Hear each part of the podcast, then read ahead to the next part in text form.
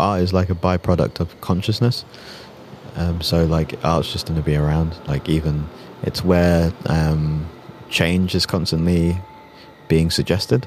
So like you know people talk about free speech, blah blah blah. Like essentially, art is the is the area of ultimate free speech.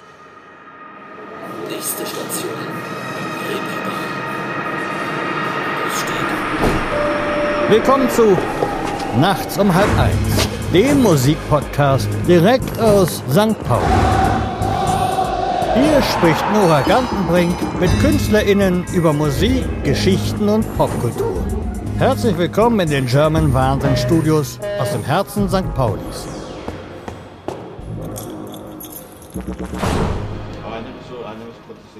Heute gibt es mal wieder ein Reeperbahn-Festival-Spezial mit unserem Gastmoderator Jan Persch. Das ist L.A. Salami. Der Singer-Songwriter, der wirklich mit Nachnamen Salami heißt, wuchs in London bei Pflegeeltern auf. Heute erzählt er uns von seiner harten Nacht auf der Reeperbahn, wie Kunst uns alle überdauert und warum Steven Spielbergs Jaws oder auf Deutsch Der weiße Hai der beste Film ist, der jemals gedreht wurde. Also, viel Spaß mit L.A. Salami.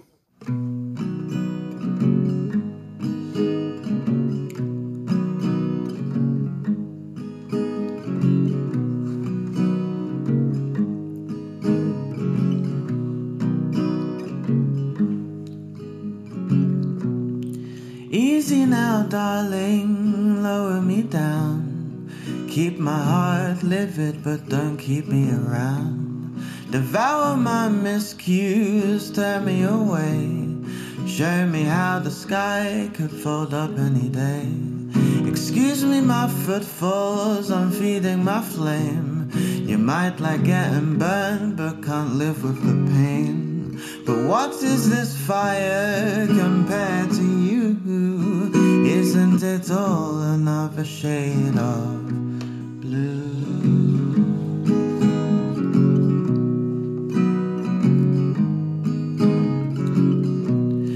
dirty old river is withered and gone. My sleepless sense of self is done held up to sun. Show me forgiveness, swallow me whole.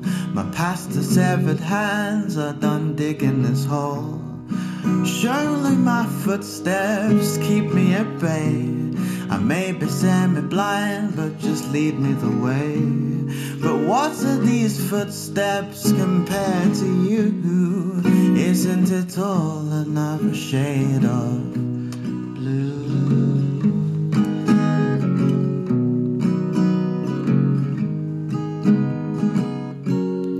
Try this emotion, this dusted rage, then try to give it up.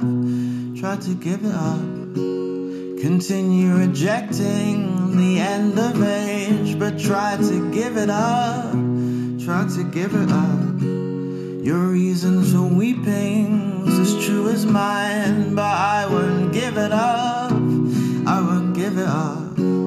A shoeless despot may define our time, but I won't give it up. I won't give it up.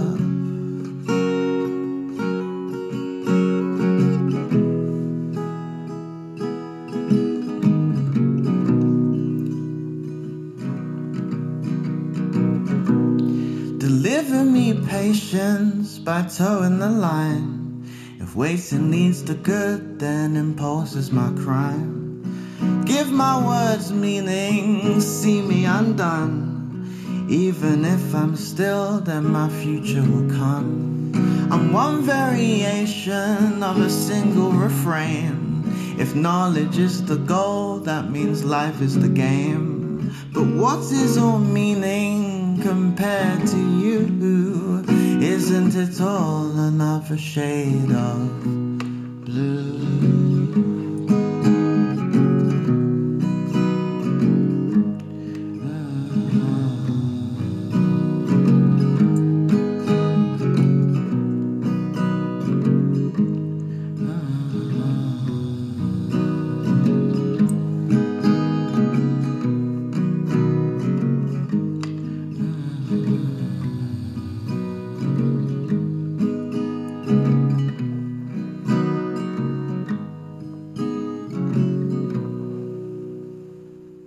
Moin und hallo, willkommen zu Nachts um halb eins, dem Musikpodcast von German Wahnsinn.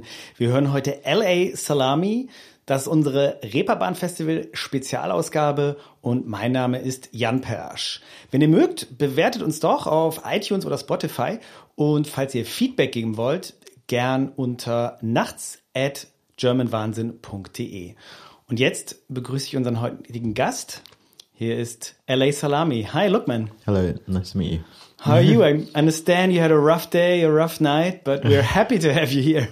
Yeah, happy to be here. Um, yeah, just been out drinking, uh, and then drink uh, out drinking against my will because getting knocked out side of my hotel. Oh man, these are the things that happen. But these are, I guess, the Reeperbahn stories. I mean, I guess lots of people had these stories at Reeperbahn. Was this uh, not your first time here? Is it? No. No, no, um, definitely uh, second or third. Yeah. but it like I've definitely I've seen them, been in Reeperbahn multiple times. Like um, the first time I ever came was playing, and then I've uh, it's all been a blur. But like I've been here, even not playing during Reeperbahn, like uh, like either on a tour or something, and just passing through Yeah. stuff like that. I mean, that's what the English do. They get on a flight from London, Hamburg, go here on a weekend, have a million beers, and then go back. Oh really? I didn't know that was a thing. I really didn't know that was a thing. Like to do. Like okay, Yeah, well, welcome to the club. yeah, beyond. Um, but thanks for playing, and um, I've been actually spending all morning listening to your songs, and uh, I noticed two things. Your um, songs are very soothing, very nice to just get yourself in a really nice mood, and they're very long. Oh, they can be, yeah. They can be, yes. um, I used to prefer long-winded songs just because that's how I want. You know, sometimes you can't just say all I had to say in like three minutes. Um, but uh, I maybe nowadays kind of like little ditty, like little little songs. yeah, Um, have a, are just structured in an interesting way, but lasts in a short amount of time. Yeah. Or don't or aren't structured or quite um, groove Yeah. um, orientated. yeah. And, the new uh, stuff is more groovy. Yeah, yeah. that's, that's cool. It's cool that and short, right? Like um, a lot of the recent singles, quite yeah, normal, uh, two three minutes. But I mean, these long stories. I mean, there's. I mean, of course, you wrote it, and it's your art. But I mean, there's so many arcs and so many verses. And do you ever forget your lyrics? Yeah, of course. um, yeah, spend uh, most of my time remember trying to remember lyrics. like, like I forget my songs on a regular basis. A lot of songs, say like one I played today, like uh, um, "Another Shade of Blue." Like I haven't played that since I recorded it in 2012. Or- Wow. so and people really like that song, and people was asking me about it, but I've no, I never play it live. So in the uh, mental space I'm in now, I've, I've uh, re re-established Yeah. my relationship with the song, and uh, yeah, I feel more in tune with the song at the moment. So I thought, oh. Yeah, and I, and I, you know, I remembered. Oh, yeah, I quite like this song too. So, like, Yeah. I play it, play it. I wanted to ask you that. That's actually going to be my first question. Now I'm going to ask it now, right? Just off the cuff. Uh, what's your uh, favorite Steven Spielberg movie? Oh, um, I mean, I think Jaws is like Der weiße Hai in German. Yeah, Jaws. Yeah, I think it's the it's a perfect piece of cinema.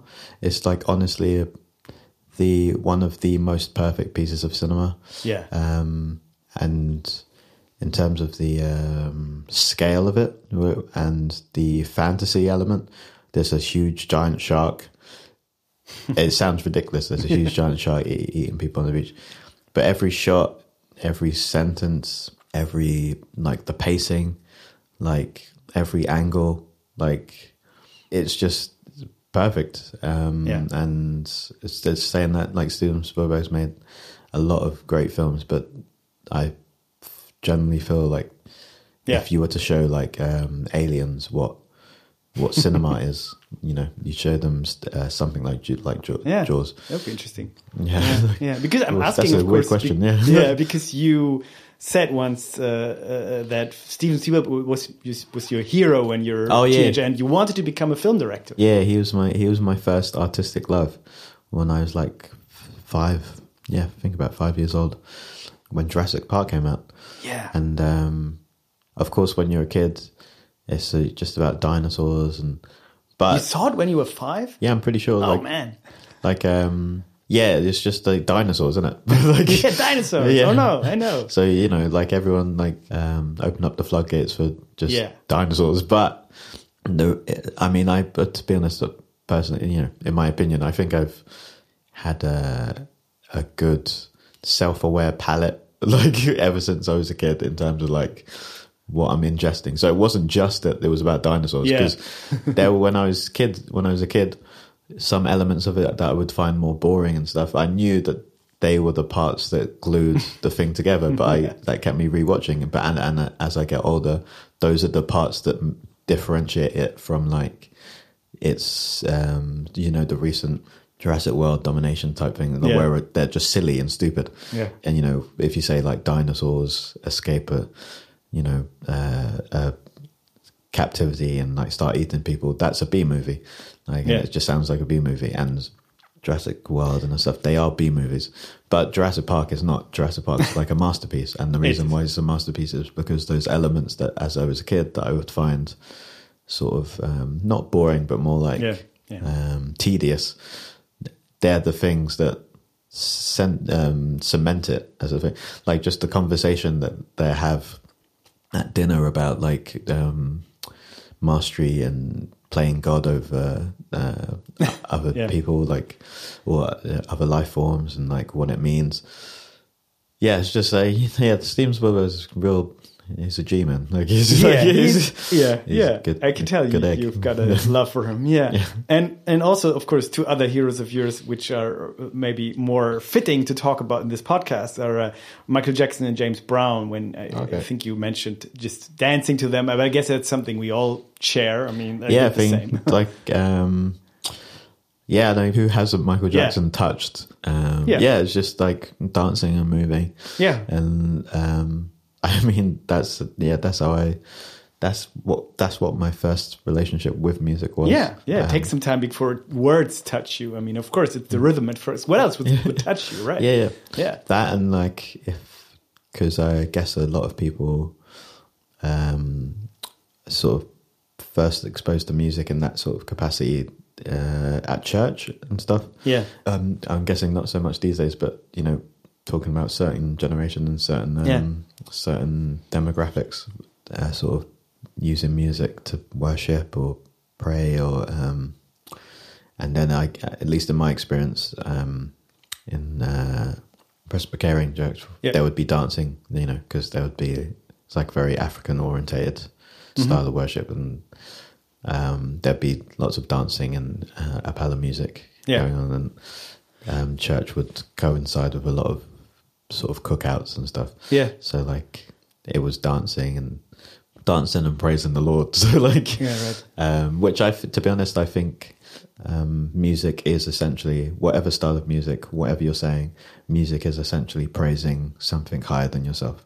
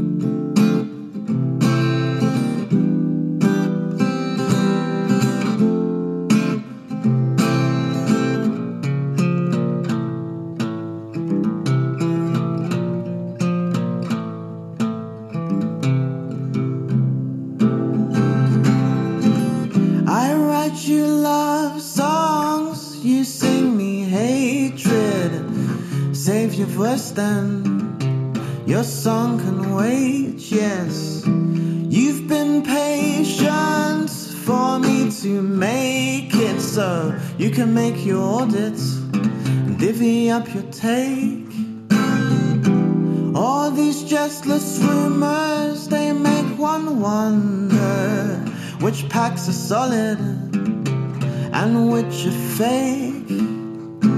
Plant the thunder on the dark emotion that you plunder. Use the fire to feed off of my mistakes. For your kin to see the next horizon, what would you have done? You choose to feed me poison smiles and a loaded gun.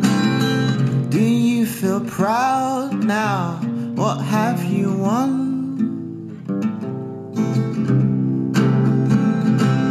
You might find that what you do now will haunt you later. It's by design, which gives me peace of mind. You may be right about the small seas of doubted wager, which make me aim to find some peace of. But too blind to all your words and their apparent danger. Every time this disrupts my peace of mind, I've no taste for the hate of your recurrent flavor.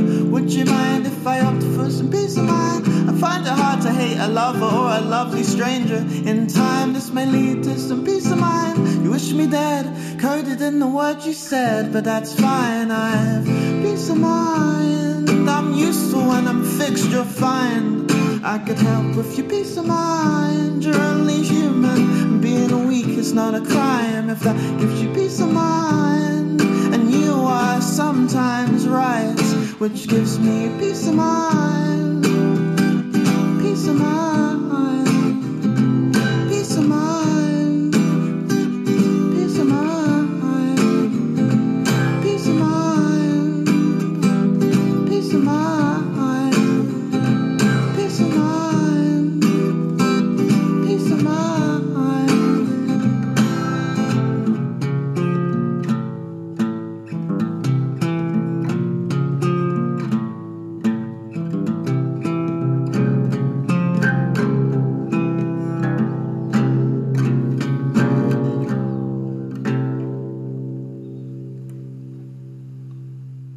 I also read that I think um, it was a sentence from you in an interview because um, you were born in London, you grew up in London, Peckham in the late 80s, and um, then um, you didn't grow up with your Nigerian mother. Um, and then you once said um, you were sort of a bit locked off from this this Nigerian part of, of yourself. Did, so you reconnected to that part later on? I don't know what reconnecting would mean, but basically, I was fostered pretty much after I was born, like straight away after I was born, and then like then I only met or only went to live with my blood mum uh, at like six, seven years old. So all my my formative years were like spent with my foster parents. Um, yeah, because it's like English culture and Nigerian culture, you know, very different types Yeah. of cultures, and my mum's very, very Nigerian. Like so, yeah, it was just like a culture shift. But because I had obviously in my formative years, I hadn't made that connection with my mum, so like we didn't get on on off on the best foot, I guess, and uh, it felt like there was a little, yeah, there was a block to my culture, like because my mum was the gateway to my culture, and I didn't really have a relationship with her. So, but I, I wouldn't say um, I'd gotten more of established connection to my Nigerian roots. I'd say I've got more of an established connection to myself, and I happen to be Nigerian or have Nigerian blood and been raised in England. So I'm just me, and that's all I can be. And Nigerian culture's part of who I am, like Yeah. all part of my DNA, like Yeah, I guess. Um, and I'm discovering more and more about myself Yeah. as time goes on. You know, so Yeah. you know. I don't want to go too deep into politics, but I guess I guess people ask you about it all the time. Also, I mean, of course, people talk about the UK, and nowadays, especially, I mean, there's so many crises we can't even begin to, to talk about. But Yeah. uh, uh, how do you go about it? Do you do you make yourself a cup of tea in the morning and think I'm just gonna not listen to the news, or do you, do you just try counter it with art? Or Well, to be honest, like um, this is quite a layered question for me personally. Like um, I don't know, I have friends who feel like I do, and I don't know how many people listening or whether you or whether people out there like feel this sometimes, but um, because I felt many things, because I, I think since since uh, 2016, like 2015, like when Trump got into office in America, like that's when I sort of stopped listening to the news yeah, because um, the whole Trump thing, for example, was the capitalism and media Yeah, it was sort of a perverse play with the media by him. Yeah. Yes, but where I was going was more that what we were seeing was what the say that what the media were doing was um, an expression of how intertwined capitalism and the media had become. Because the only reason they kept on mentioning him is because of the ratings, and um, the only reasons they kept on mentioning him, him in the way they did is because the ratings would go up. So they helped create the monster of Trump because Trump probably wasn't that bad. Like he's like he he was um, his rhetoric is bad and his attitude is bad, and he's just not a fit president. Not, I say it like I'm not sure how much I, that I believe nowadays. Actually, Yes, I was going to say he's not fit to be president, but in, historically, uh, and when you just look at what he essentially did outside of his rhetoric, it was just very normal Republican stuff. Like, Yeah. um, but the, his personality was the right ingredient the media needed to create the monster of Trump, and he obviously exacerbated the flames, or fanned the flames and exacerbated the situation. And then his rhetoric obviously um, filtered down into the community, and then like galvanized hate, hateful, noxious elements in uh, not just America but the world, to be honest. And um, but I'm I'm not sure how much I can blame Trump for that. Like I can Right. blame him for like at least half of it, but like the media helped. you know what I mean? Of course, yeah. And then on top of that, sorry, this has gone long, but then on top of that, at the same time that was happening, over here we had Jeremy Corbyn. Over in America they had Bernie Sanders, but the populist um, elements wasn't just happening on the right, Right. around the world; it was happening everywhere on the left. Yeah. But they were essentially talking about the same things, um, which was just working class people being hard done by, Yeah, and clever. like, yeah. um, and that it all was coming to a head from the 2008 uh, bank crisis, which um, were bailed out by us. so, and then which made, uh, at least in my country, we had austerity, which was us paying for the bank crisis, and then like making us poorer. And then in our country, then we had this Brexit thing. And then, then COVID, bang. So we've had like a element Crisis of after crisis. Yeah, they've actually filtered down into normal people's day to day lives. Yeah. Well, sorry, uh, that was a tangent. We had people, positive people coming up to try and change things. And you could see that they had, they were galvanizing large groups of younger generation or more idealistic people. Bernie Sanders did the same. Jeremy Corbyn did the same. And we watched with our own eyes um, as the structure that's in place now that allows presidents to become presidents and powerful people to become powerful people. We watched that structure systematically destroy these people's positions so they Yeah. couldn't get elected. Hillary Clinton um, got elected to run against Trump over Bernie Sanders, and she, you know, she cheated. Like uh, the uh, the DNC um, decided that they wanted Hillary, so they didn't they didn't allow Bernie. Yeah. If Bernie Sanders was going against Trump, I'm sure he would have won because like they were talking about the same. Like the reason why Trump won is because loads of Bernie Sanders supporters went to vote for um, Trump because the establishment wasn't offering anything. The establishment was offering Yeah. like more of the same. And then same here, Jeremy Corbyn, we watched as he got destroyed. Like, and then the media helped destroy him. Like, Right. because the, because the media is entwined with, um, as I was saying, like a lot of the media has been corrupted. Also, like, Right. it's, uh, Look, man, I'm sorry. I think we have to. oh, sorry, but, um. But it was really interesting. I mean, we could go that, on. that was just the preamble. I was, that was. Oh go, yeah, like, yeah. it's- I mean, um, it's so complex, but I, I'm I'm amazed you. Yeah, you have so many Sorry. intelligent words for it. But and I mean, also, of course, I, I mean, I'm not trying to shorten it, but you have a new song that's called "Desperate Times, Mediocre Measures." I think Mm. that is in four words. It sums up a lot of Yeah. the problems. yeah, that song's essentially about uh, power and um, power structures and you know the extremes on or like the, Yeah. the extremes that can come on both sides um, or all sides talking about tearing it down but it, the song is essentially about like the good and bad bad parts of the structure Yeah, yeah. So does art give you hope for the future in general? I don't, not really. Like it just art is like a byproduct of consciousness. Um, so like art's just going to be around. Like even it's where um, change is constantly being suggested. So like you know people talk about free speech, blah blah blah. Like essentially, art is the is the area of ultimate free speech. So like a comedian Yeah, right.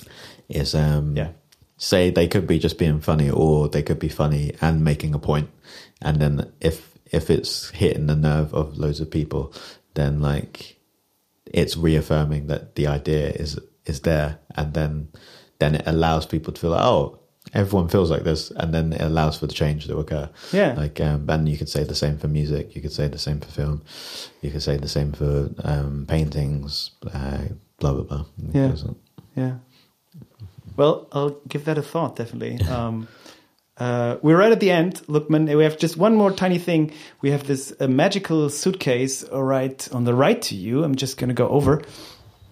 Um, and if you want to, oh cool um, you can take out any instrument and do something with it if you want to. If you feel like it, you can play or you can just fool around with it. Or we have some bongos, we have a ukulele.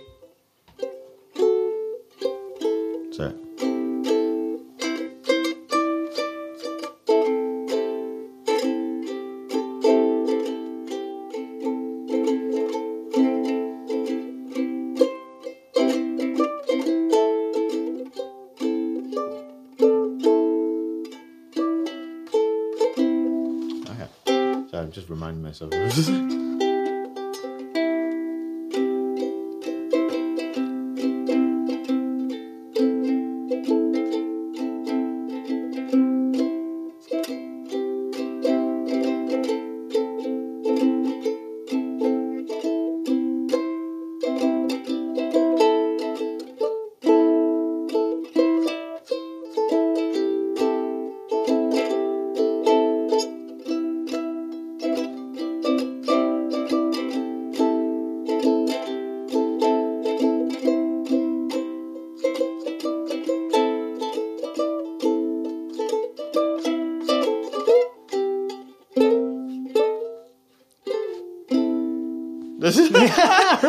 That's fine, man. yeah, thanks, man. no problem. This is just for me now. Uh, this song's called The Talisman He Knows.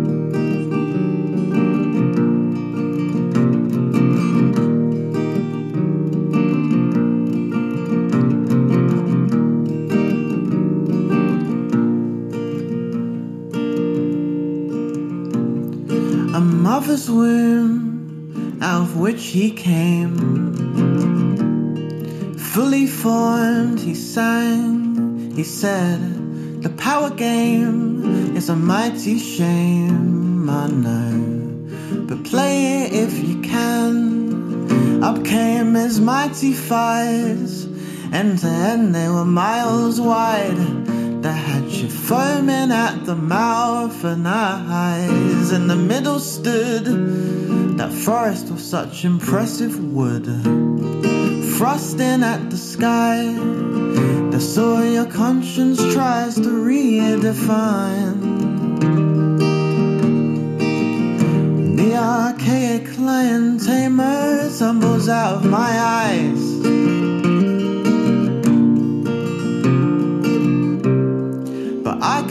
Crack the sky's code. I've yet to find the song.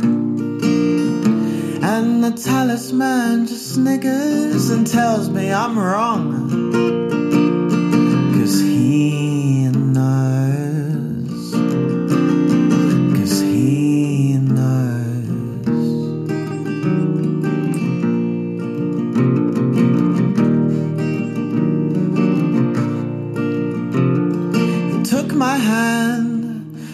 Was pretty light for a full grown man, and that it was important to see where this door went before I grew. Cause you don't choose my man, this house chose you, and your compulsions hold the clue. And it ain't news, like the views of the fools that Achilles screws. When Lenore tells me she's mine, I said if I were you, I'd fall in love with me too. But she dethroned that lie, cause it's all confusion when the carnival cries. When the archaic lion tamer tumbles out of my eyes.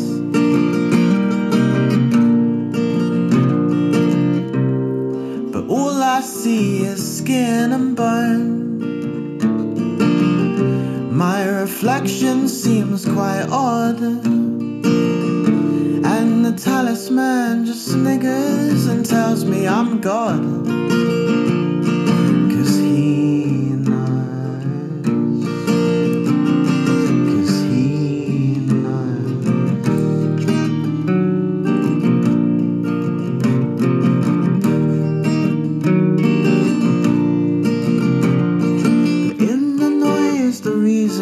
Is gone, just all gone. But I don't have to understand that if the farmer of duty breathes mercy, you extend your hand. But there's all these windows on my mobile feel alone. And the talisman just sniggers and tells me I'm home.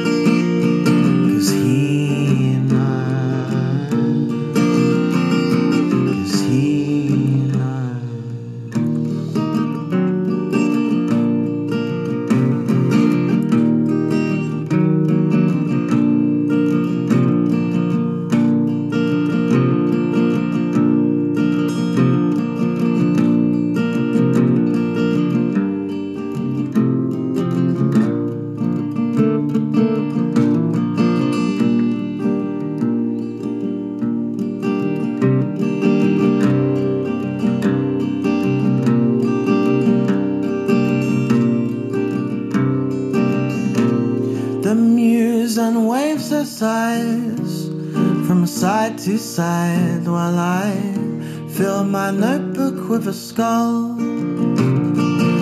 He casts a line as if I have the time while Bluebird helps me tie the bow.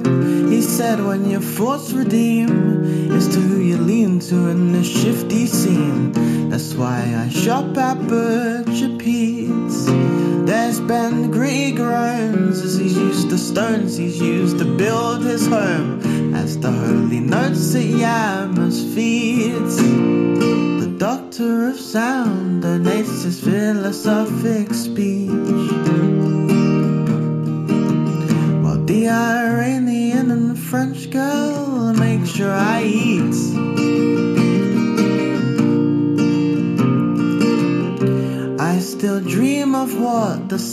Singer sang. That it's too good for it to end. And the talisman just sniggers and tells me they're friends.